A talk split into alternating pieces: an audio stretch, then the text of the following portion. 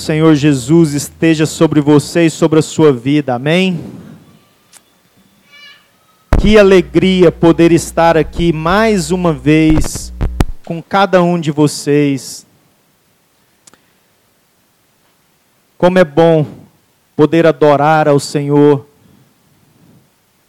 Como é bom poder exaltar o teu santo nome, Senhor. Nós te exaltamos, nós bendizemos a Ti. Fala conosco. Amém. Nessa noite, irmãos, eu gostaria de continuar falando daquilo que o Senhor tem colocado no nosso coração.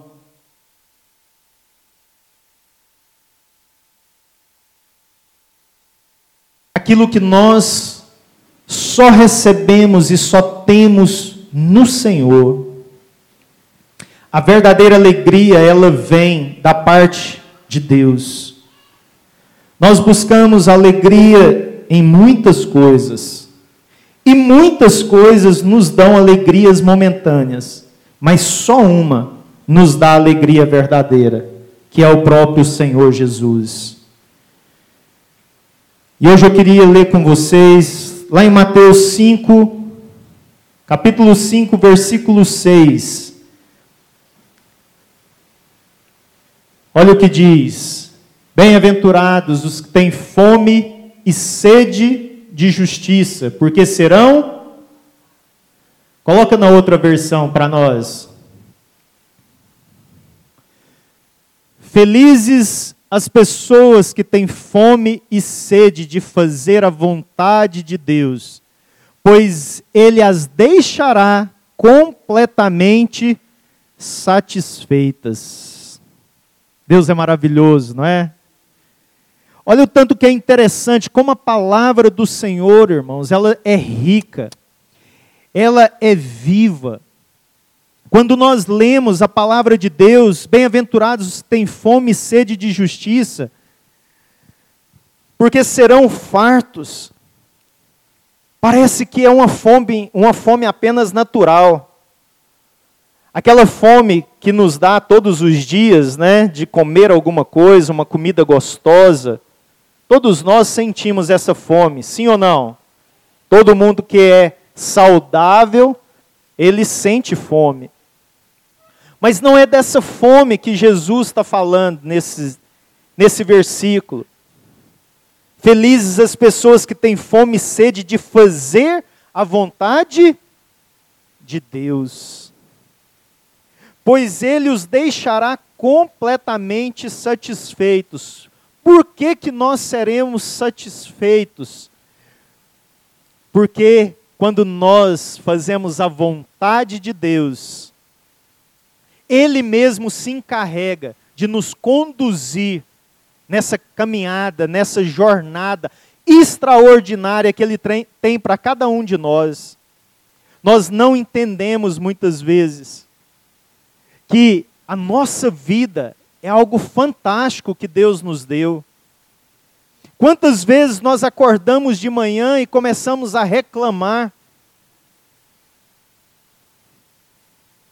reclamamos do sol, da chuva, reclamamos porque nós temos conta para pagar, reclamamos do nosso trabalho, reclamamos do nosso cônjuge, dos nossos filhos,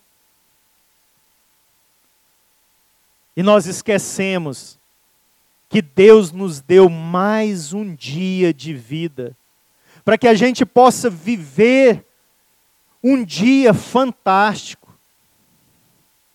Ah, pastor, tem muito tempo que eu não tenho um dia fantástico, um dia maravilhoso. Se você conhecesse a minha vida, você entenderia que eu não tenho motivos para me alegrar. Será que não, irmãos? Ou será que é você que não está sabendo olhar da forma correta para a sua vida. Entra na internet, Em vez de entrar para olhar a fofoca do dia, entra naqueles sites aonde tem vários missionários fazendo a obra do Senhor e veja quantas pessoas têm uma vida infinitamente pior do que a sua nessa terra. E você vai começar a olhar para a sua vida de uma forma diferente. Olha para o seu lado. Talvez seu vizinho, talvez a pessoa que você encontra no sinaleiro, que tem quatro, cinco crianças com um carrinho de catar papel na rua e não tem condição de alimentar os seus filhos. Você já empurrou um carrinho daquele? Alguém já? Se não um daquele, vocês já viram aquelas pessoas que vendem cachorro quente, churros na rua, aqueles carrinhos? Alguém aqui já empurrou um carrinho daquele? Pois é, uma pessoa. Então, nós não podemos julgar essas pessoas. É muito sacrifício, irmãos. Eu um dia eu comprei um carrinho deste cachorro quente e eu andei durante uma semana empurrando ele. Eu já passei por algumas coisas difíceis, mas essa foi tensa. Muito difícil. Eu não imaginava que um, um carrinho daquele poderia pesar o tanto que ele pesa. E eu estou falando de um carrinho que era desse tamanho, quadradinho, Imagina um carrinho daquele, aonde eles vão enchendo de tudo quanto é tipo de, de reciclagem e sai empurrando o dia inteiro. Eu não planejei nada disso, não. O Espírito Santo que deseja falar conosco. Nós precisamos de começar a olhar que tem pessoas muito piores, vivendo vida infinitamente piores do que a nós. E eu não estou menosprezando a vida de ninguém aqui. Até porque a maioria das pessoas eu não conheço a realidade cotidiana. Mas eu sei que muitas pessoas passam por tempos bem difíceis. Mas pode ter certeza que tem pessoas infinitamente piores, vivendo coisas piores. Não reclame da sua vida. Faça algo para mudar ela. Você conhece o Senhor. Você tem Deus dentro de você. Você tem a maior riqueza que alguém poderia ter nessa terra. E Deus deseja tanto fazer na sua vida. Permita Ele. Tenha sede e fome de fazer a vontade de Deus. Olha o tanto que é interessante, irmãos. Eu queria que vocês abrissem. Não estava programado esse, esse esses versículos aqui. Deus me deu a hora que eu cheguei aqui. Deus colocou no meu coração. Abre lá em João 6, 32 a 35. Olha o que está escrito. Replicou-lhes Jesus: Em verdade, em verdade vos digo, não foi Moisés quem vos deu o pão do céu. O verdadeiro pão do céu é meu Pai que vos dá. Porque o pão de Deus é o que desce do céu e dá vida ao mundo. Então lhes disseram: Senhor, dá-nos sempre desse pão. Declarou-lhes, pois, Jesus: Eu sou o pão da vida. O que vem a mim jamais terá fome, e o que crê em mim jamais terá sede. De quem que eu e você precisamos de ter sede e fome? Quando eu entrei aqui esse não estava preparado, Deus falou no meu coração. Fome de Jesus, Quem é a pessoa que pode mudar a nossa vida, a nossa história? Nós precisamos de ter sede e fome dele, porque é só ele que pode nos conduzir nessa caminhada maravilhosa que ele tem para nós. Quantas vezes nós vemos as pessoas reclamando da sua própria vida, porque perdeu o sentido de viver. Nós precisamos voltar a ter a esperança naquele que é o único que pode mudar a nossa história. Se a sua vida não está do jeito que você gostaria, busque a Ele, se alimente de Jesus. Ele se entregou por mim e por você. Agora, esse alimento, que é o próprio Senhor Jesus, ele é algo fantástico. Porque quando nós nos alimentamos, e quanto mais nos alimentamos dele, mais nós podemos prover o que ele nos promete: justiça. Jesus também é a própria justiça. Jesus ele deu a sua vida para que eu e você fôssemos justificados e não condenados mais. Vocês já pararam para pensar nisso? E o que que Jesus ele espera de mim, de você?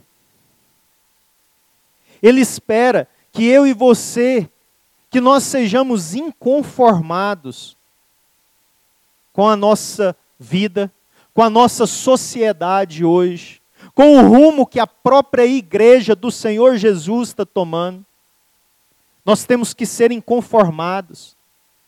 Será que o que nós estamos vivendo hoje como igreja, irmãos, como igreja, tem sido justo com as pessoas?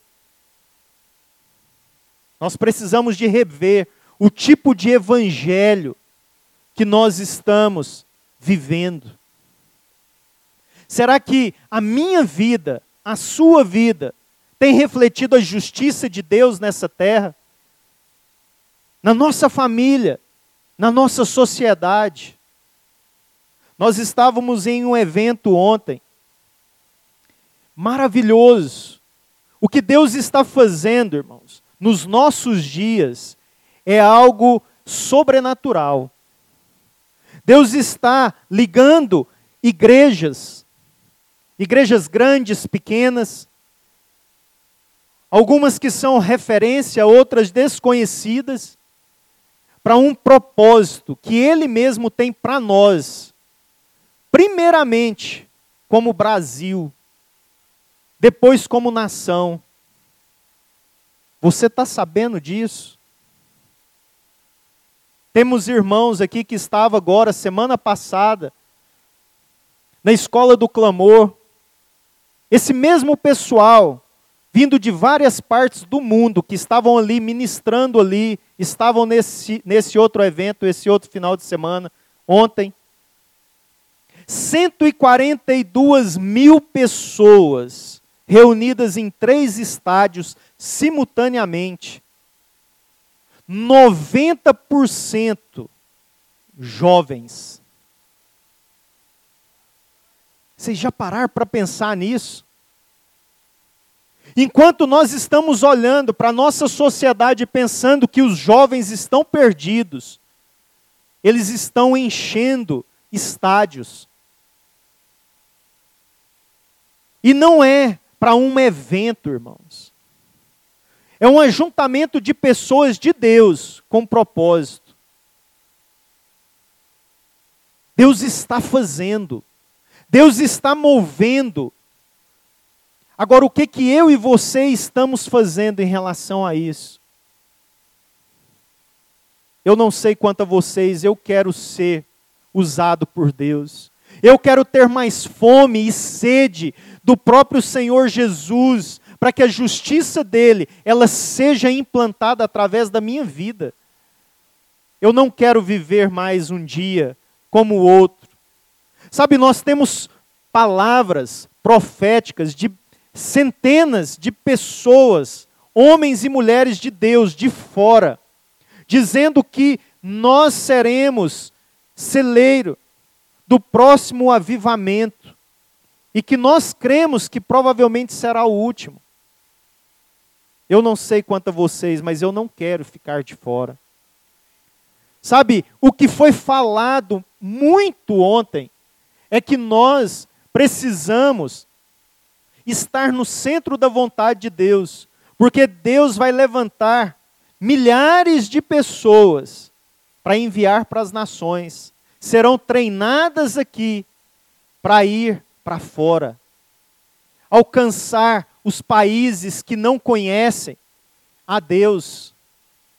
E Deus conta com quem? Fala comigo. Nós podemos ajudar. Sabe, eu ali participando e pensando, Senhor, como que o Senhor tem nos alinhado a isso sem a gente saber? Olha o que Deus tem fazido, feito no nosso meio. Deus tem nos levantado, nos chamado para sair dessas quatro paredes, para tocar em vidas, aqui, no bairro,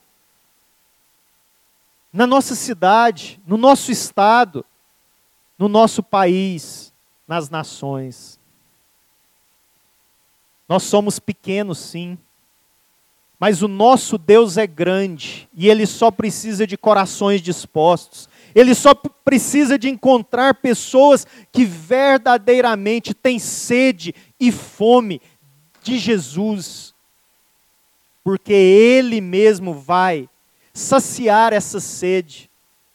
E Ele mesmo, que é a própria justiça, Ele vai nos levantar para fazer com que um país como o nosso, riquíssimo, comece a tocar em outras, outras nações, outros países. Nós somos o país mais rico que tem, irmãos. O país mais abençoado é o que nós vivemos. Nós não temos terremoto, nós não temos tornado, nós não temos nenhuma dessas coisas ruins que acontecem em várias partes.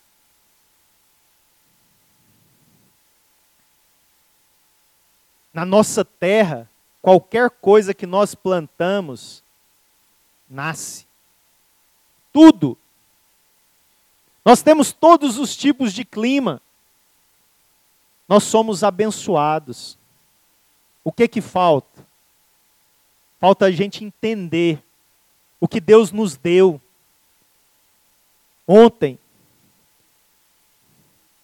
eu postei, nosso presidente chegou lá naquele lugar de surpresa. Eu me emocionei sim, tem vergonha de falar não. Não por causa da pessoa, apesar de ter sim uma admiração por aquela pessoa. Mas não por causa da pessoa, mas por ver o que Deus está fazendo. Porque Deus está pegando uma pessoa mais improvável e está usando para mudar o nosso país. E não vai ser Ele que vai mudar. Sabe quem que está mudando esse país? Deus. Segundo lugar, o povo ele vai ser o instrumento de Deus nessa nação, enquanto Deus quiser.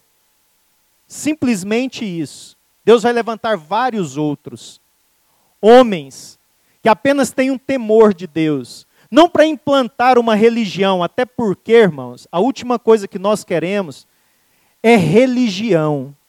Porque nós não servimos uma religião, amém? Porque Jesus Cristo não é religião. Jesus Cristo é a nossa vida, a nossa razão de viver. A palavra de Deus é o nosso manual. E nós não queremos aqui condenar ninguém, pelo contrário, Deus nos chamou para amar todas as pessoas. E eu já falei a respeito disso. Mas quando nós vemos que as pessoas dessa nação se despertou para se preocupar com o próprio país, isso nos emociona. É isso que me fez emocionar ontem. Ver que as pessoas acordaram. E não por causa de uma pessoa, mas porque nós entendemos que Deus vai usar cada um de nós e nós, em Deus, nós podemos todas as coisas. E não há nada que vai tirar isso de nós, porque nós cremos que o Senhor tem algo fantástico para nós nos próximos anos. Não porque uma ou outra pessoa tem profetizado isso, mas porque nós cremos na promessa de Deus para nós. E nós temos nos posicionado a isso. É diferente. Nós vamos servir e andar junto com uma pessoa enquanto essa pessoa realmente fizer a vontade de Deus. O dia que ela não fizer, ela vai continuar sendo amada, mas ela já não serve para liderar a gente. Amém? Se for o pastor de vocês, irmãos, que Deus levantou, mas que se chegar um momento e esse pastor, ele fizer alguma coisa, eu só peço que vocês me amem mas não permita que eu esteja numa posição que eu não posso estar mais. Vocês entendem? E é assim que nós temos que olhar para a nossa liderança espiritual e natural do nosso país. Nós não estamos levantando deuses, nós estamos levantando pessoas que têm um propósito. E o dia que ela não tiver mais um propósito, ou ela quiser sair desse propósito, nós temos que levantar outras pessoas. Amém? Nós não estamos aqui para idolatrar ninguém. Essa consciência Deus tem que nos dar. Vocês não podem idolatrar o pastor, porque um dia Deus levantou o pastor. Se o pastor estiver dentro do propósito de Deus, eu estou com ele. Mas se o pastor sair do propósito de Deus, eu não estou mais. Eu apenas amo, mas Deus vai levantar a outra pessoa para tomar o lugar. Amém? Nós precisamos de entender o que é sede de justiça. Olha o que, tanto que é interessante. Nós precisamos de ser inconformados. Inconformados com quê? Com a corrupção nas empresas, no governo, a violência social, com a fome mundial, com o terrorismo, com o autoritarismo. Nós precisamos ser inconformados com o bullying nas escolas, com o assassinato na infância. Tem crianças morrendo porque estão sendo colocadas para trabalhos escravos em várias partes do país. Com a violência contra as mulheres, que é assustador o índice de mulheres que têm morrido. Sede e fome de justiça, foi para isso que Jesus morreu para que nós fôssemos inconformados com o tipo de sociedade que nós temos vivido hoje. E é por isso que nós precisamos de desejar que o nosso país mude. Porque no, na, na, na toada que o nosso país estava indo, com certeza seria de mal a pior, como alguns países vizinhos que nós temos. Nós precisamos de ser inconformados com a corrupção que tem assolado o nosso país. Deus vai mudar isso. Mas nós precisamos de trazer mais para perto de nós, porque nós temos a tendência de falar da corrupção do país, dos políticos que roubam, da, das pessoas lá no poder que estão fazendo coisas erradas. Mas e aquelas pessoas que não respeitam as filas, que cortam filas, que não respeita as vagas destinadas a deficientes físicos e idosos. Aí chegou bem pertinho de nós, não chegou? Quem mente? Não, pastor, é só a mentirinha do bem. Aí é bem perto de nós. Pois é, nós temos a tendência de olhar, e temos que olhar sim, para as injustiças sociais grandes. Como nós precisamos de nos posicionar. por causa do posicionamento do povo, Deus está podendo mudar o nosso país. Não, não é, eu volto a repetir, não é através de uma pessoa. Deus está mudando o nosso país. E Deus está usando várias pessoas, inclusive eu e você, que tivemos a decência de mudar, de começar a verdadeiramente nos preocupar com o nosso país. Mas vamos chegar mais perto ainda. Quem é injusto com o seu próprio sono? Como assim? Fica até tarde, até de madrugada, sendo que no outro dia tem que acordar cedo, acordado,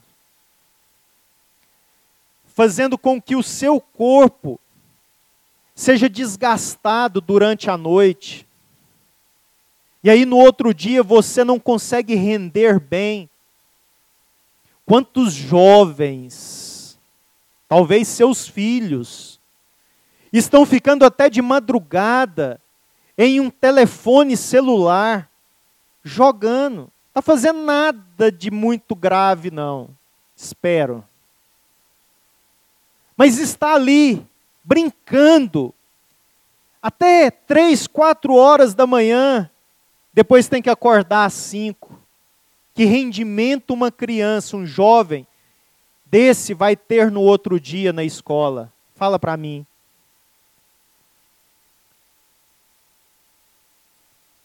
Quem não trai a própria qualidade de vida trabalhando nos finais de semana? Sabia que é bíblico?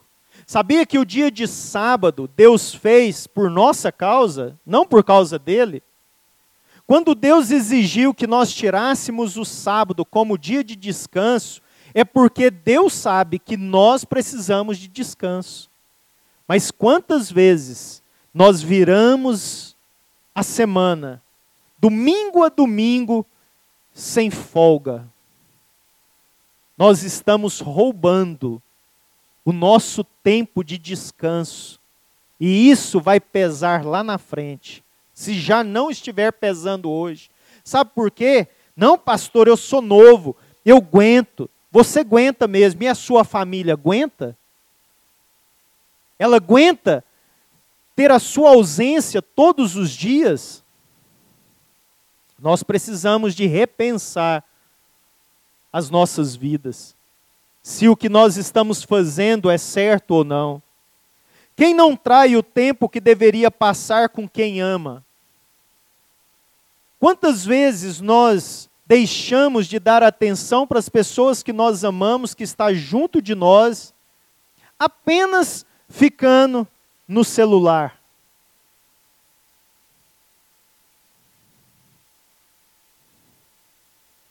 Quem trai a educação dos próprios filhos ao, ao ser um especialista em dar broncas e não celebrar os acertos? Como nós somos mestre nisso.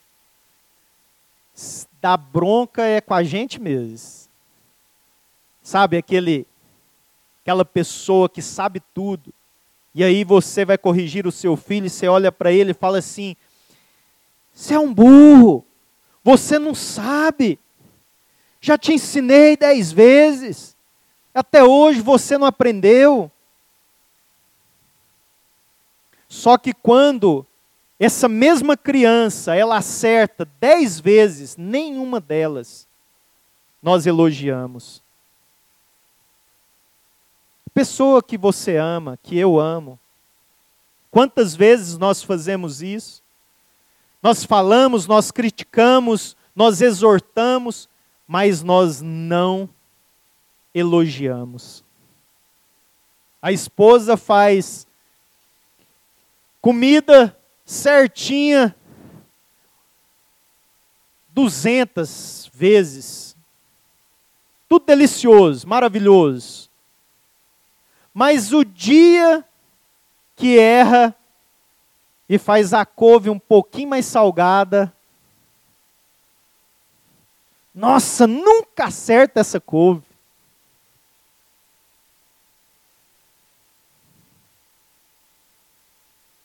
Não tem problema. As críticas construtivas, elas são boas para que a gente melhore.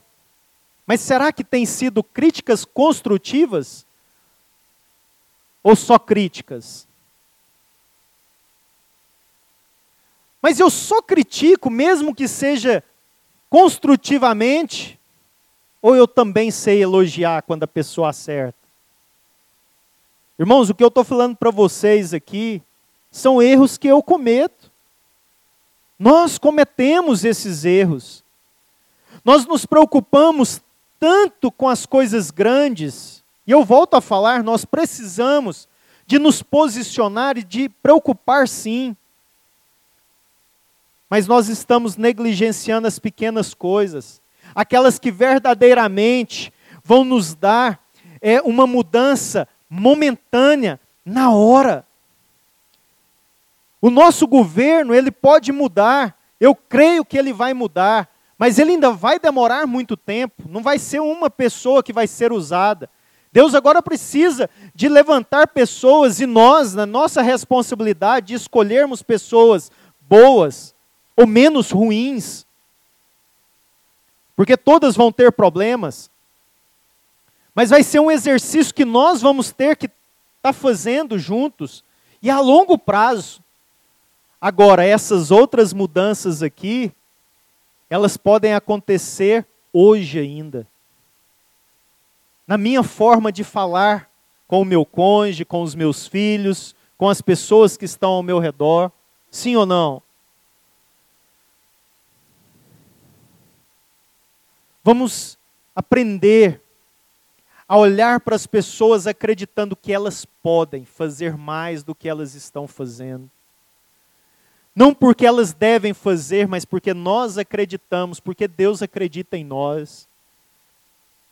Se Deus olhasse para nós e nos julgássemos como nós julgamos as pessoas, irmãos, nós estávamos, todos nós estávamos perdidos. Porque nós somos muito injustos. E nós precisamos da justiça de Cristo em nós. Jesus ligou a justiça com a felicidade, felizes, bem-aventurados, os que têm fome e sede de justiça, porque serão fartos, serão supridos. O Senhor Jesus, Ele colocou a justiça como um, uma ferramenta que traz alegria para nós, porque quando nós começamos a ser justos com as pessoas, isso vai trazer alegria para mim e para você. Países corruptos são mais infelizes, empresas corruptas são mais depressivas, famílias injustas são autodestrutivas e saturadas de tristeza e atritos. É assim ou não é? Você já viu aquela empresa que é, os donos fazem todo tipo de falcatrua ali? É difícil você trabalhar num lugar desse. Vira e mexe, o seu chefe vira para você e fala assim: mente, faz dessa forma, coisas erradas. E você, como um cristão, que está tentando defender o seu trabalho, o seu salário, o seu sustento, muitas vezes tem que se submeter a um tipo de, de comportamento desse. Imagina se você vai ser feliz num lugar desse.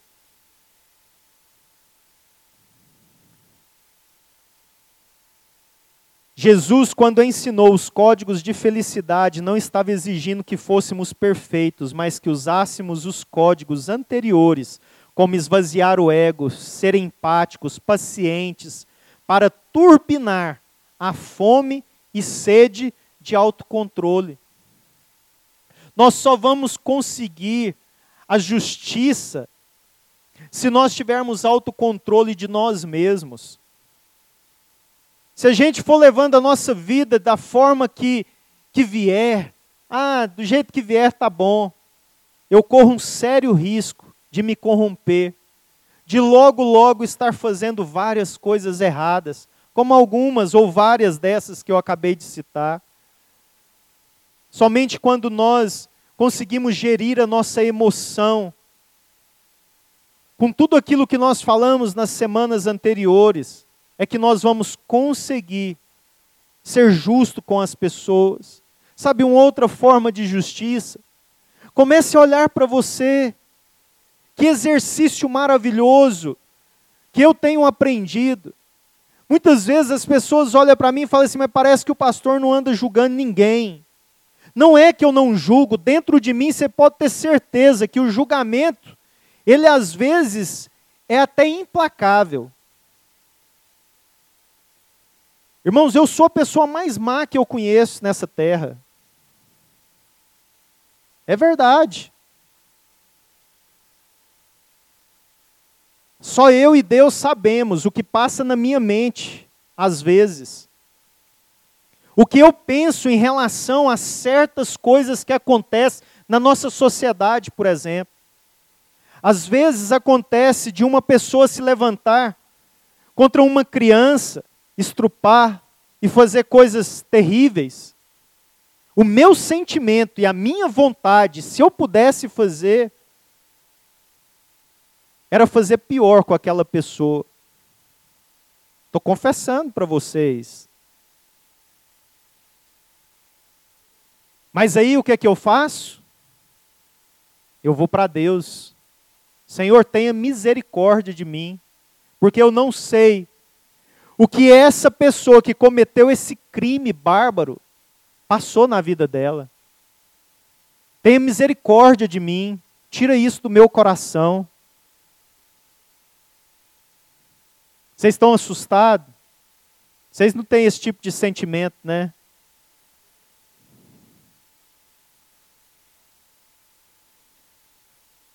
Nós precisamos de ser honesto conosco. É comigo. Eu tenho que olhar para a minha vida para que eu deixe de julgar o meu próximo. Porque quando eu olho para mim e os tipos de sentimentos que eu ainda sinto, eu começo a ver que o meu irmão não é mal assim. Que o meu irmão tem jeito para ele sim. Ah, pastor, mas provavelmente ele não está fazendo o que você está fazendo. Ele não está indo para os pés do Senhor para vencer isso. Mas nem sempre foi assim na minha vida.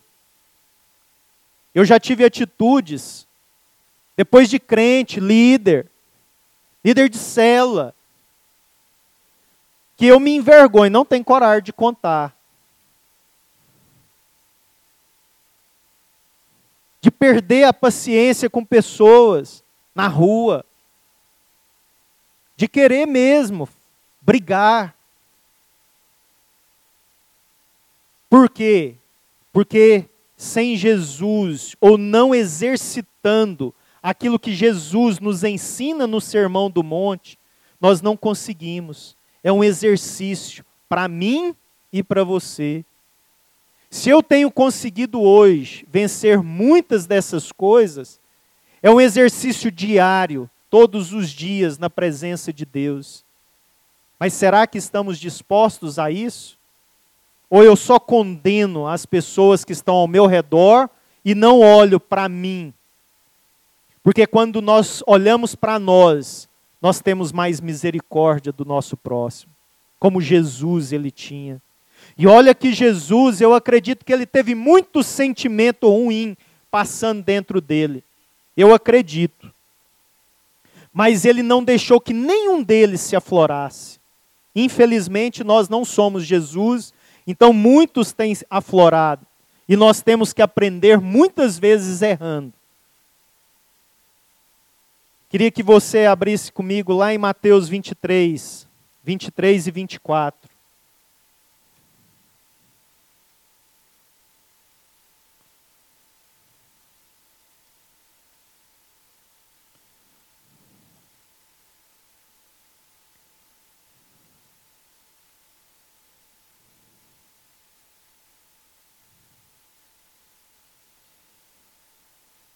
Ai de vós, escriba, escribas e fariseus hipócritas, porque dais o dízimo da hortelã, do endro e do cominho, e tendes negligenciado os preceitos mais importantes da lei, a justiça, a misericórdia e a fé. Deveis, porém, fazer essas coisas sem omitir aquelas. Ai de vós, escribas e fariseus hipócritas. Quem são os fariseus dos nossos dias, irmãos? Quem são os fariseus dos nossos dias? Nós precisamos de repensar o tipo de evangelho que nós temos vivido. Sabe, como é sério falar algo e viver outra coisa. Era isso que os fariseus e os escribas, os doutores da lei, que conhecia muito a lei, fazia. Eles eles olhavam para as pessoas, colocavam um monte de peso, mas eles mesmos, a palavra diz que eles não queriam mexer nem com o dedinho essas mesmas coisas. Quantas vezes nós fazemos isso? Nós somos prontos para julgar, para condenar, mas nós mesmos, ah, Senhor, tenha misericórdia de mim, porque eu não consegui. Vamos rever a nossa vida. É tão interessante, irmãos, que nos nossos dias, você sabia que o nosso livre-arbítrio, ou a nossa livre agência, como nós aprendemos no curso de teologia, ela tem sido tirada de nós? Como assim, pastor? Eu é eu que mando na minha vida. É eu que decido todas as coisas. Será que é mesmo? Será que sou eu e você que decidimos todas as coisas na nossa vida hoje? Você pode escolher que roupa usar? Sim ou não? Sim? Se você quiser ir num restaurante de pijama, você vai? Por quê? Hã? Mas quem falou que não convém?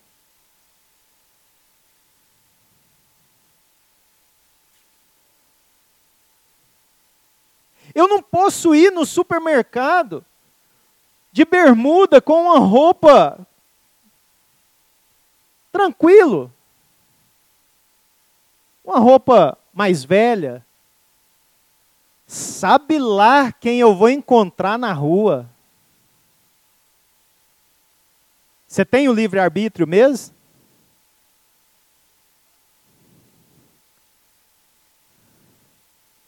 Minha esposa não deixa. Queria não deixar.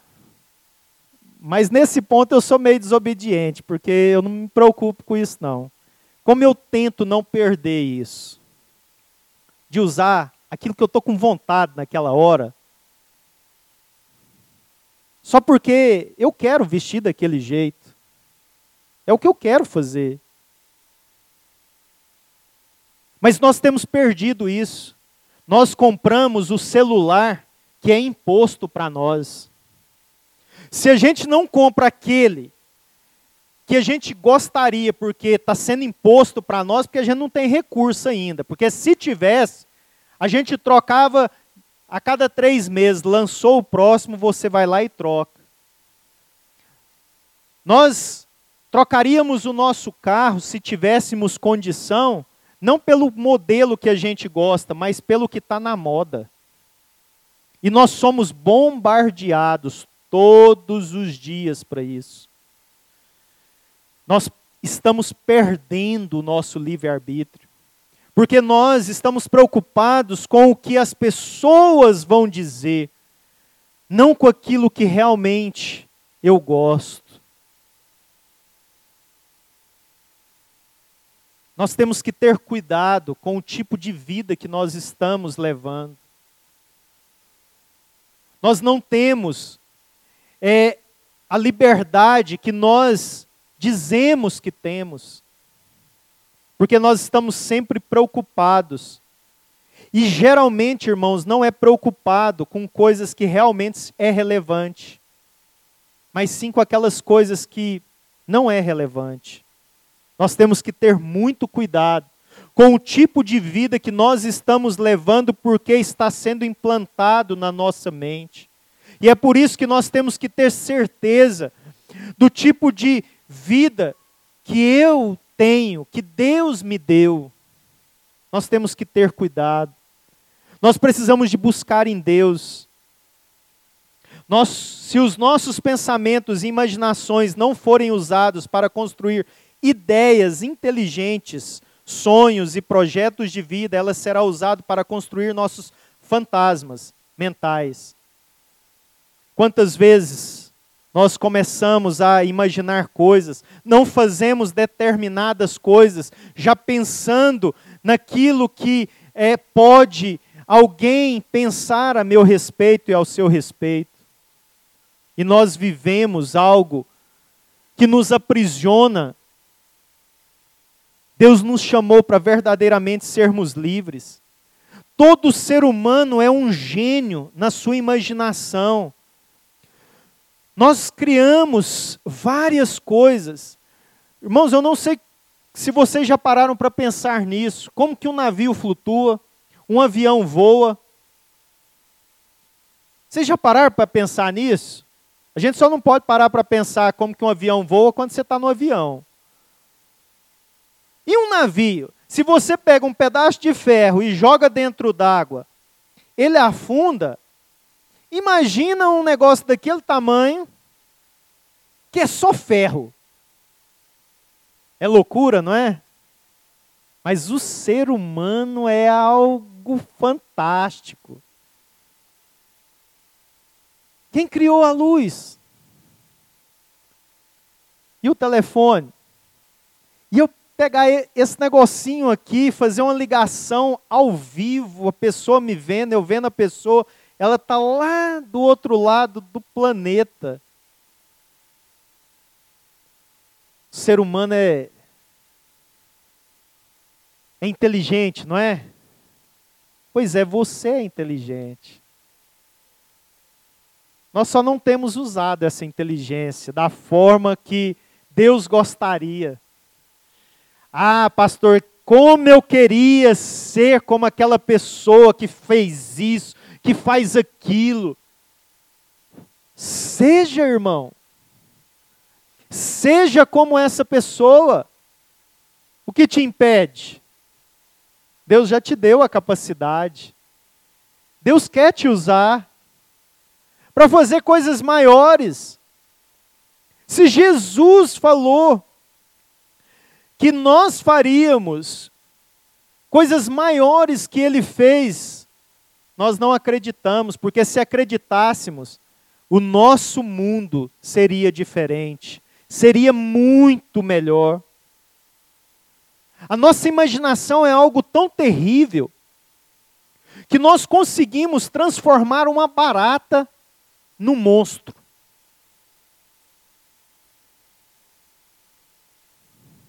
Né, cara? Daniela, Pensa numa pessoa que vê um dinossauro, tir, tiranossauro rex, quando vê uma barata. É a Daniela. Isso está onde, irmãos? Na nossa? A minha mãe, ela tinha medo de coró. Fala para mim, o que que coró faz com alguém? É coró, irmãos. A barata, você ainda fala, ela voa, ela aquelas perninhas, né? Um trem meio rançoso. Eu, eu, eu vou dar um desconto para elas aqui. Mas e um coró? A minha mãe passava mal, de verdade. Se você mostrasse um coró para ela, ela passava mal. Está aqui, ó, dentro da nossa mente. A gente ri, mas de que que você tem medo? Hã? De que que você tem medo? O que que tira sua paz? Quantas coisas insignificantes para a maioria das pessoas, mas tira sua paz. Por quê? Porque nós não temos aprendido a gerir a nossa emoção. Eu, quando eu era criança, eu tinha medo de aranha. Inclusive aquelas que só, só faz sujar a casa, fica fazendo aquelas telinhas, aquelas que, aquelas que não. É, é, é, talvez é menos do que o coró, né? Eu tinha muito medo. E lá em casa dava uma daquelas grandona, cabeluda. Aquela lá, aquela, aquela era um monstro mesmo. Eu tinha muito medo. Se eu, se eu visse uma aranha, eu não, alguém não matasse, porque eu nunca mataria, é, eu não dormiria. E se eu deitasse na cama, eu já ficava imaginando que uma hora ela ia subir em cima de mim. Pensa o, o, o medo. É como a barata hoje, se não for morta lá em casa. Tem gente que não dorme. Mas por quê? Hoje, irmãos, pode trazer a aranha lá. Eu não vou pegar nela. Mas eu mato. Mato. Ixi! Venci. E se ela fugir, eu não tenho medo dela subir em mim mais.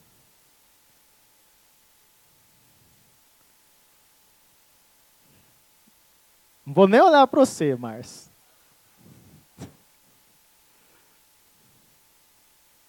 Nós precisamos de aprender a gerir a nossa emoção, a cuidar dela. A gente ri, irmão, dessas coisas, mas se torna monstros mesmo nas nossas vidas, sim ou não? Eu não estou desprezando. Eu sei o quanto eu já sofri com coisas que eu tinha medo. E como é libertador quando você não sofre mais com essas coisas. Mas o que que eu posso fazer para proteger isso na minha emoção? Primeiro, Jesus nos ensinou que nós não devemos comprar aquilo que não me pertence ofensas, rejeições, críticas injustas, não pode aninhar na nossa mente. Jesus nos ensinou isso, sim ou não? Quantas vezes nós é, acaba o nosso dia porque alguém fez uma crítica para nós que nem justa é. Se não é justa, irmão, larga para lá. Você vai sofrer com isso para quê? E se é justa, Glória a Deus! Faz alguma coisa para mudar. Eu falo isso no curso de casais. A minha esposa, por muitos anos, ela falava para mim coisas que eu brigava com ela, eu rebatia, não gostava, até o dia que o Espírito Santo falou para mim: não é, na maioria das vezes, na proporção que ela está falando, ela exagera um pouco, mas ela tem razão no que ela está falando. Então muda. Se é algo que o seu cônjuge está falando para você direto, se seus filhos estão falando algo que você, algum comportamento que você tem, e que eles não estão gostando, pode não ser na proporção, mas tem a ver, busca uma mudança. Agora, se não tem nada disso, uma pessoa vê que, que nem é, tem nada com a sua vida e vem te faz uma crítica que não tem nada a ver, ou mesmo que seja uma pessoa que é muito próximo de você, não precisa de você ficar com raiva, não precisa de você brigar. Apenas escuta, obrigado, irmão, e vai embora. Quando nós aprendemos a fazer isso, a nossa emoção ela é guardada, ela é preservada. Em segundo lugar, o que, qual é o exemplo que Jesus nos dava? Ele se doava mas diminuía ao máximo a contrapartida do retorno, pois sabia que os íntimos são os que mais podem nos ferir. Jesus, nem quando traído ou negado, ele se abalava. É interessante, não é? Esse é o nosso Jesus. Jesus ele foi traído pelos seus discípulos. O que, que ele fez? Virou as costas para eles? Jesus não virou as costas para nenhum, nem para Judas. Nem quando Judas abraçou ele e beijou. Ele virou e falou para Judas: Meu amigo. Ele ainda chama Judas de amigo. Se fosse a gente, sabendo, e Jesus sabia ou não que ele seria traído por Judas? E no momento lá que eles estão na mesa lá, que Judas pega e molha o pão na comidinha de Jesus. É safado dele, né? Ah, mas se fosse comigo, eu pegava aquela vasilha e quebrava na cabeça dele. Mas ele fez isso? E, a, e alguém pode molhar alguma coisa na, na sua bebida, se ela não for muito íntima de você, sim ou não? Eu não deixaria. Eu gosto de comer um pão de queijo molhando no café. Gosto, irmão. Gosto de macetar. Mas é eu. Eu talvez deixaria os meus filhos e a minha esposa dar uma molhadinha ali, macetar não.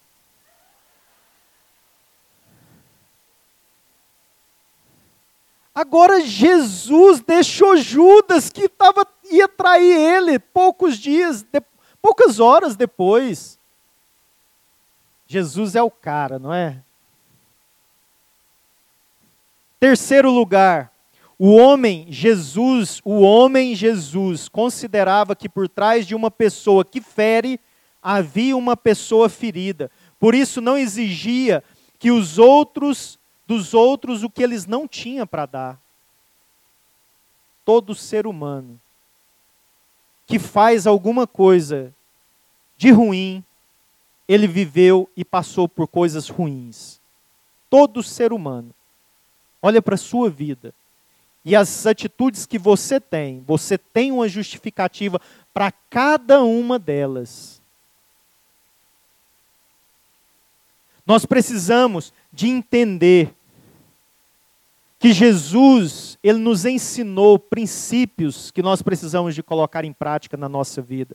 Se nós quisermos verdadeiramente sermos justos nessa geração, vamos mudar a forma de tratar uns aos outros. Irmãos, pasmem. Há poucos anos atrás nós éramos 3,5%, 4% estatística que foi feita agora. Saiu uma prévia agora em janeiro. 3,5%, 4% de evangélicos no Brasil. Hoje nós somos mais de 32%. Glória a Deus! Mas o que que o Brasil verdadeiramente tem mudado? Isso corresponde a quase 80 milhões de pessoas. É maravilhoso e ao mesmo tempo muito triste. Porque se não for, irmãos, para que nós façamos diferença na nossa geração, é melhor que não haja uma estatística dessa. Porque senão se torna uma vergonha para nós. Se o nosso país não mudar nos próximos anos, através dos crentes em Jesus, tem algo muito errado conosco. Porque nós precisamos de influenciar essa geração, amém? E Deus conta com quem? Comigo e com você. Se nós não fizermos algo para mudar a nossa realidade hoje, que tipo de futuro nós vamos ter amanhã como crentes. Vamos parar e vamos refletir a respeito disso. O pessoal pode vir para cá.